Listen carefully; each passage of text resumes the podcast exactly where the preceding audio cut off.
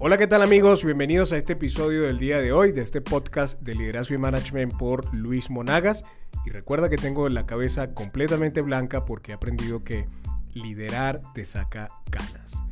Eh, recientemente estaba viendo un documental junto a mi esposa, eh, lo hacemos constantemente, Eliana y yo, y eh, este documental era acerca de un síndrome, este síndrome se llama el síndrome de resignación y la verdad es que cuando escuchábamos acerca de él, eh, nuestra mente, nuestra conversación giró en torno a decir, wow, eh, definitivamente la mente humana es un lugar que no terminamos de explorar.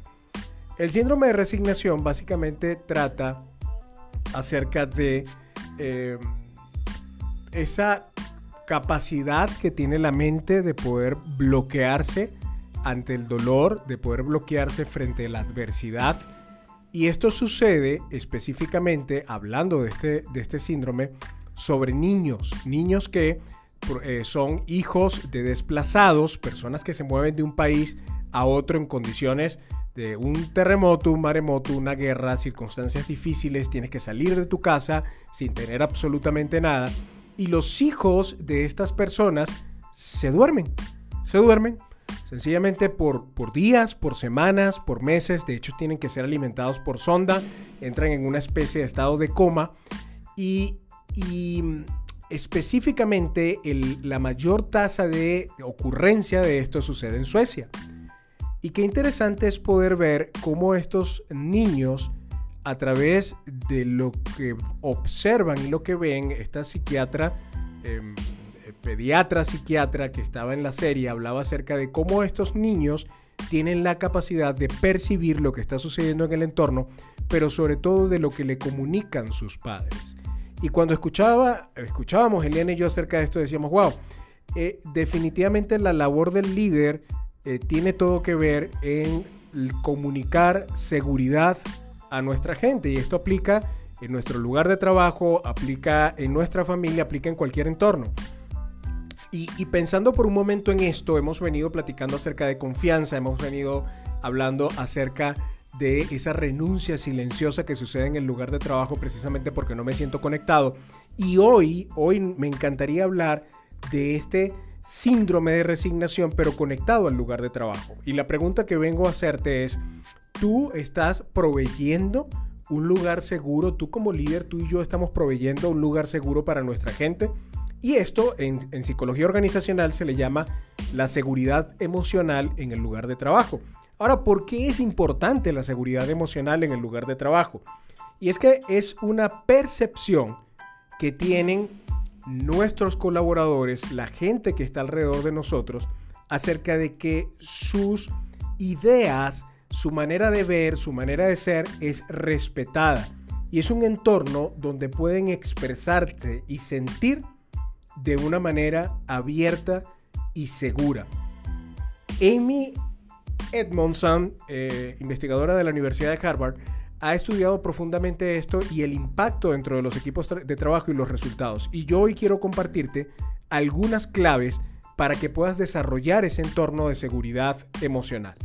Ejemplo, una de las características que proveen los entornos en donde la seguridad emocional es importante, es la libertad para abordar diferencias, para iniciar un debate acalorado, es decir, la gente puede expresar sus ideas.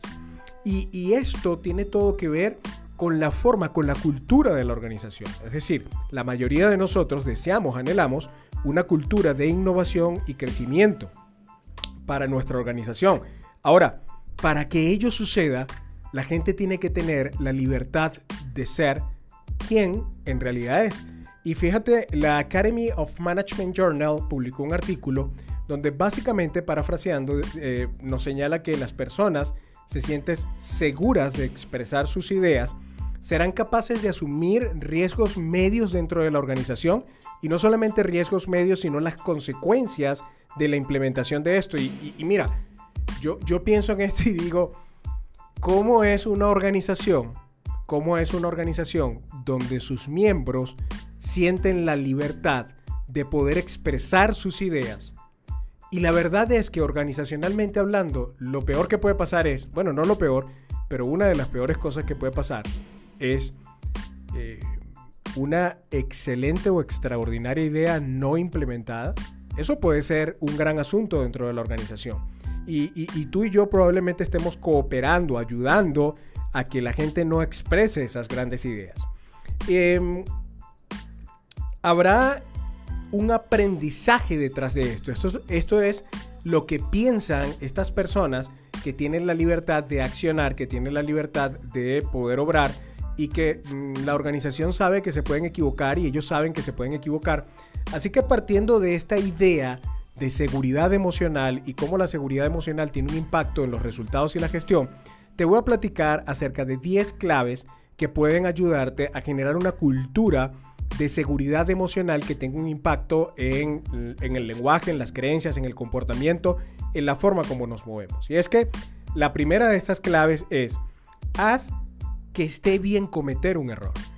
¿Qué sucede en nuestras organizaciones cuando alguno de nuestros miembros comete un error? ¿Cómo respondemos ante esto? ¿De qué manera respondemos ante el error del otro? Esto es algo interesante porque eh, fíjense que Matthew Syed en el libro Black Box Thinking señala que esta es una de las claves del éxito de las grandes organizaciones. Lo segundo, mostrar constantemente a tus colaboradores que su contribución es importante. Tienes sistemas que muestran que la contribución es importante y cuando me refiero a sistemas probablemente me estoy refiriendo a prácticas, no necesariamente a un software complejo. ¿Qué prácticas están teniendo los líderes dentro de la organización que muestren que la persona tiene una contribución y que esa contribución es importante? La tercera es dar a los colaboradores una propia voz. Y aquí viene, ¿de qué forma en tu empresa los colaboradores expresan su propia voz? Y esto puede aplicar también al mundo laboral, al mundo organizacional, al mundo familiar. ¿Está nuestra gente, está nuestra casa teniendo la libertad de expresar su propia voz? Luego, celebra el individualismo. ¿Por qué pretender que todos somos exactamente iguales? Siempre coloco un ejemplo cuando estoy entrenando dentro de las organizaciones y es lo siguiente, tú escogiste a tu pareja y la mayoría por supuesto responde que sí. Ahora, el asunto es que aún escogiendo a su pareja tienen diferencias con estas. Ahora, ¿por qué no vamos a tener diferencias con nuestros compañeros de trabajo a quienes no escogimos? Entonces, pretendemos que la mayoría esté como en una tabula rasa, como en una... Todos tienen que estar igual a, a, todos y no, la verdad es que liderar diferentes tipos de personalidades es un gran aspecto que tú y yo podemos desarrollar como líderes. Vamos con la quinta y es céntrese en desarrollar la confianza. Recordemos en el primer episodio, veíamos la confianza como la capacidad de poder generar esa conexión significativa, demostrarte vulnerable, demostrarte tal cual como es y se conecta todo con el tema que estamos hablando el día de hoy. Eh, escucha esto y, y me parece súper interesante. Fomenta la compasión y la empatía. Qué término tan poderoso cuando pensamos en compasión en el mundo organizacional. ¿Por qué? Porque normalmente vemos a las personas de la manera en que nos vemos a nosotros mismos. Si eres una persona inflexible contigo mismo, una persona que no se da el permiso de equivocarse, una persona que no tiene la libertad de poder obrar y, equivocarse y mirarse con eh, compasión a sí mismo, probablemente vas a ser duro y controlador con otros. ¿Dirías que los líderes de tus equipos de trabajo fomentan la compasión y la empatía? La empatía de ponerse en lugar en el otro. Vamos con el siguiente y es fomentar la asunción de riesgos. Es decir, podemos asumir riesgo. Cada uno de ustedes puede asumir riesgos dentro de la compañía. Yo estoy aquí para acompañarles. Yo estoy aquí para que juntos asumamos esos riesgos y asumamos las consecuencias. Porque la mayoría de los líderes dice, fue tu error, yo no me metí en eso, esa fue tu idea. Esto no ayuda dentro de las organizaciones. Luego viene la siguiente, reconoce su esfuerzo. Hoy estás donde estás dentro de la compañía, porque cada uno está colocando un esfuerzo. No, no, no, no tengamos esa presunción eh, ególatra en pensar que los resultados que se están teniendo solamente por el esfuerzo que estamos haciendo, seguramente la labor del líder tiene un gran impacto y una gran relevancia, pero la verdad es que esto es un esfuerzo de equipo, es un esfuerzo entre cada uno de los miembros del equipo. Luego tenemos la penúltima, ya estamos a punto de terminar, promueve la diversidad, la diversidad generacional, la diversidad de sexo, la diversidad de pensamiento, la diversidad de todo punto de vista. La diversidad es esa variedad de colores que puede haber dentro de la organización y que hay una cultura que promueve esta diversidad. Y por último, y pueden haber muchísimas más claves, pero estas son de las que te vengo a hablar el día de hoy, esta es la número 10, una retroalimentación positiva. Es decir, siempre, siempre trata de comerte una hamburguesa con tu gente y esto es una herramienta que vengo a dejarte el día de hoy. Más, menos, más. ¿Qué significa esto?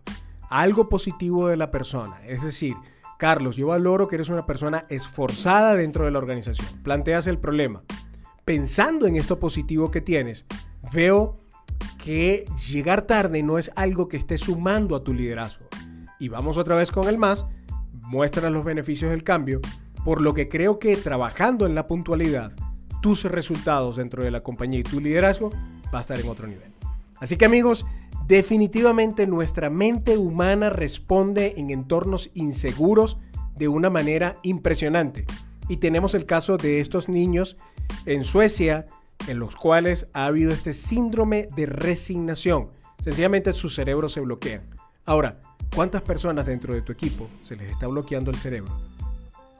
Se está bloqueando su mente, sus pensamientos, porque sencillamente no estamos proveyendo de un entorno seguro para ellos.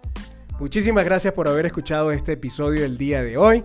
Recuerda suscribirte a este canal y darle like al episodio. Esto nos ayuda a llegar o me ayuda a llegar a mucha más gente.